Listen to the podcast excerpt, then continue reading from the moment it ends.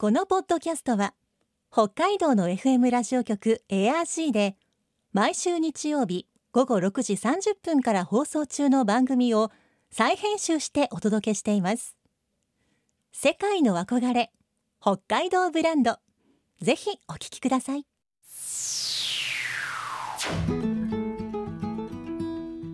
今世界から注目される北海道。この番組では北海道が世界に誇る自然文化産業などをピックアップ。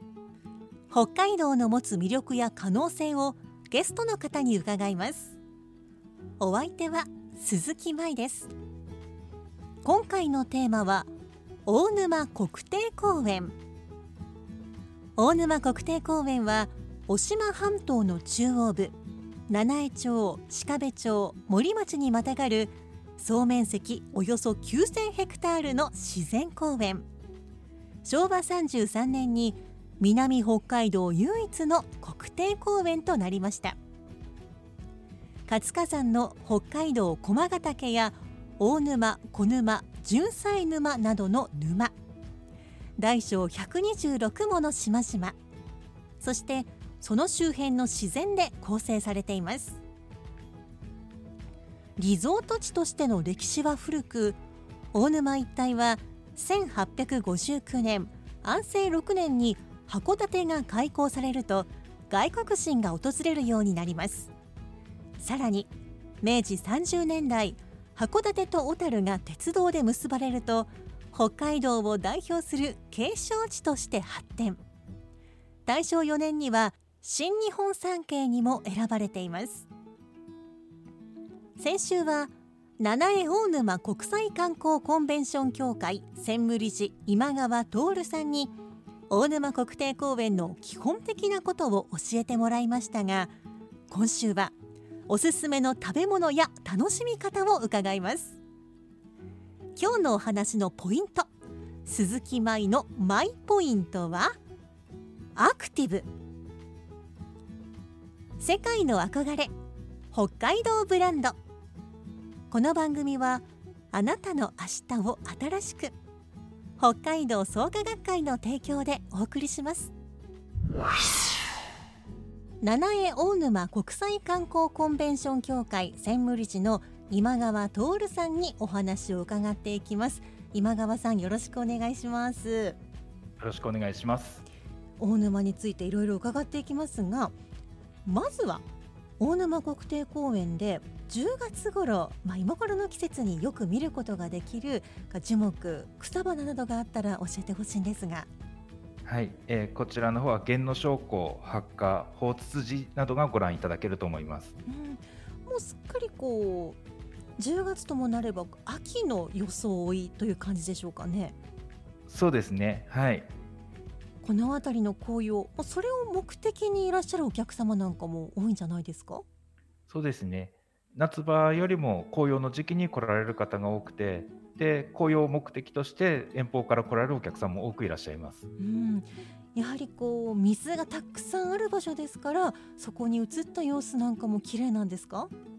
そうですね。紅葉した景色と、あとその水面に映った紅葉の景色がさらにお客様を感激させていただいております。散策路も大沼国定公園にはあるそうですがこういったところを歩きながら紅葉をめでたりすることもできるんでしょうか、そうですね。長くてだいたい1時間くらい歩く散策路もありますので、そちらの方を歩いていただきまして、駒ヶ岳と紅葉と合わせてご覧いただけると思います。綺麗な景色と綺麗な空気を楽しめてちょっとしたいい運動にもなりそうですねそうですね。はい。ではどんな鳥その他動物が大沼国定公園には生息しているんでしょうか？はい。えー鳥に関してはクマゲラ、アカゲラで今皆さん注目のシマエナガで動物ですとエゾモモンガ、エゾリスなどがいられます。可愛らしい動物の名前が上がりましたねはい。じゃあ結構写真を撮りに来られる方なんかも多いんじゃないですか？そうですね。もう動物専門で撮られてる写真家の方もいらっしゃいまして、はい、そういう方の写真展もこちらの交流プラザの方で行っております。うん、一般の人たち、まあ、例えば私たちが大沼に行って、まあ、こう偶然目にすることなんかもできるものでしょうか？そうですね、散策路の中で、えー鳥などはご覧いただくことはできると思います。ただ、えーエゾリスは見れても、エゾモモンガはなかなか見ることができないと思います。エゾリスに関しては足元走って歩くこともありますので、見ることはできるんですけども、エゾモモンガに関しては、えー警戒心が強いので、なかなか見ることができないです。もし見られたらラッキーなくらいですね。そうですね、はい。大沼国定公園ではどういった過ごし方楽しみ方をするのがおすすめでしょうか？はい、えー公園内には先ほどお話した島巡りの散策路をこちら歩くこともできますし自転車に乗って周遊道路14キロある大沼の周遊道路を回りながら景色を見ていただくこともできます。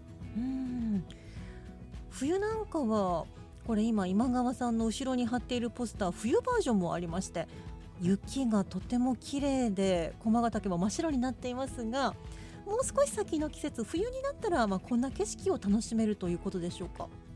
そうですね。夏場ですとあの遊覧船で、えーこの大沼を回ることができるんですけども冬の結氷をした今度大沼の方この大沼の上をソリでスノーモービルで引きながら走ることもできますので、それはまた楽しそうです、はい、えー今川さんが個人的に大沼国定公園を楽しむとしたらどんな風に楽しまれますか？そうですね、えーアクティビティが結構こちらの方多いので、はい。セグウェイに乗ったりですとかあとスキー場もありましてスキー場は夏場はゴンドラで景色見たりとかスキーできたりとかっていうのもありますのでいろいろなアクティビティも大沼楽しんでいただくことができると思います。うん。ゴンドラもあるんですね。はい、スキー場にゴンドラがありましてそのゴンドラ自体は、えー約スキー場4キロのスキー場がありますのでそちらの山頂を登りますと羊蹄山の方まで見ることができるスキー場ございます。はあそれ結構じゃあたっぷりとした距離こうゴンドラの上から楽しめそうですねそうですね。で、ゴンドラの山頂にはカフェがありますので、そちらでコーヒー飲んだり食事取りながら休憩していただくこともできます。あ山の上からの景色も綺麗なんでしょうねはい。いろんな楽しみ方がありますが七飯町といえば果物もいろいろ美味しいものあると思いますが、はいこの季節果物狩りとかそういうこともできたりするんですか？そうですね。ぶどう狩り、あとリンゴ狩り、プルーンもあの収穫することできます。そういうのを楽しみに来られる方もいらっしゃるんでしょうか？そうですね。景色だけじゃなく食も楽しんでいただければと思います。うんあと七飯町といえば男爵芋が生まれた場所でもあると思うんですが、はい。えー七重町に、えー川田男爵があの芋を植えたということで始まりになってます。で今現在はあの道の駅七色七色の隣に男爵ラウンジという施設がありましてそちらで川田男爵が使われたあの農機具ですねも展示しております。農機具といってもそれかなり昔のものですよね。そうですねはいあのそういえばあの多分できたばかりの頃こうなんでしょう男爵芋のすごいユニークなオブジェを見た記憶があるんですがはい。えー街灯の一部に男爵芋がついておりまして角度によってだその芋を持ち上げてるような感じの写真撮られてる方もいらっしゃいます。いやそれにこうあのどこからかこう芋お巨大な芋が飛んできて街灯にぶつかったみたいな感じのそんなオブジェですよね。そうですねはい。はいえーコロナ禍以前は海外からの観光客の方もかなり訪れていたんでしょうか？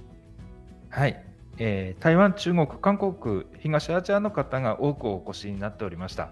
うん、あのどういったところがインバウンドの方に人気があったんでしょうか？あの台湾などでは、えー雪が降らないので、雪を興味持ってる方、あとこういう湖とあと緑っていうのが合わさった場所っていうのがなかなかないものなので、そういうところに興味を持っていただいておりました。うん、雪景色といっても国定公園の広い雪景色とそしてこう雪に覆われた駒ヶ岳ここもこう北海道内綺麗な雪景色いっぱいありますけどこちらもかなり特徴的ですよねそうですね。はい。今川さんおすすめの美味しい食べ物などがあったら教えてほしいんですがはい。えー皆さん大沼に来られるとまず団子を購入される方が多いですね。ですよねはい。大沼団子なんかはかなりこれ昔から作られているお団子ですよねそうですね。えー明治時代から作られていると言われております。うん、昔からあんな風にこう串に刺さないでこうお団子にこうあんこや醤油がこう絡めてあるあんなスタイルはずっと昔からそのままなんでしょうか？はい。なぜあの形になってるかというと、あの大きいものと小さいもの、大沼小沼をイメージして作られた団子ですので、大沼団子と呼ばれております。だからこうまるで湖にこう島があるようにこはいうたっぷりのあんこや醤油のタレの中にお団子がということなんですか？そうですね。はい。いやあの形というかあの食べ方が面白いなと思っていましたがそういう理由があったんですね。はい。で、あとはあの意外とこの大沼洋食店が多くて地元の食材を使った洋食っていうのをやってるお店が多いです。うん、甘いものだけじゃなくて洋食も美味しいぞと、はい。うん、これはやはりこう地元のドナーの方の美味しい食材なんかも使われていたりするんですか？そうですね。七重町自体が、えー牛肉を生産している部分もありますし、野菜、あと果物っていうものもいろいろ作られておりますので、はい。今後予定されているイベントなどはあるでしょうか？はい、えー今月末にはハロウィンのイベント。で2月には雪祭りを予定しております。うん。ハロウィンのイベントこちらは毎年行われているんですか？そうですね。10月の最終週の方に、え3日間ハロウィンやらせていただいておりますえーということはこの国定公園の、まあ、中とか周りとかにあるお店なんかが参加して行ったりするんですか？えー、と公園内に、えーそういうイベントを開催させていただいてで当日は花火なども打ち上げさせていただいております。うーん。こう例年仮装で来られる方なんかもいらっしゃるんですか？そうですね。仮装されてるお子様もいらっしゃいますね。それは可愛らしいですね。はい雪祭りというのも毎年行っているんですか？はい、えー一応今度の雪まつりで57回を迎える雪まつりがありまして、コロナの間ずっとできなかったんですけど再開することができております。はい、えー他にリスナーの方にお伝えしたいことがあればお願いしたいんですが。はい、えー大沼国定公園は四季折々の景色をご覧いただくことができます。春には水場所夏には水蓮秋には紅葉冬には雪化粧した駒ヶ岳ぜひ大沼公園にお越しになり皆さんに直接見ていただきたいと思います。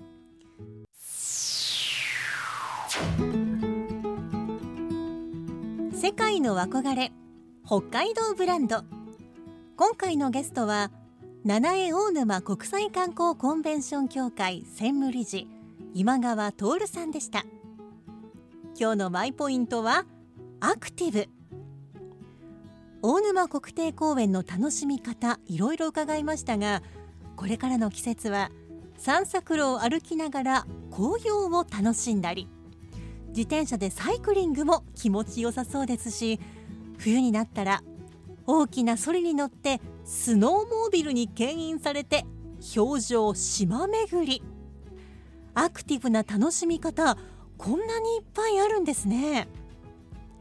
満喫した後は大沼団子や美味しい洋食のお店が待っています。さてこの番組では皆さんからのメッセージをお待ちしています。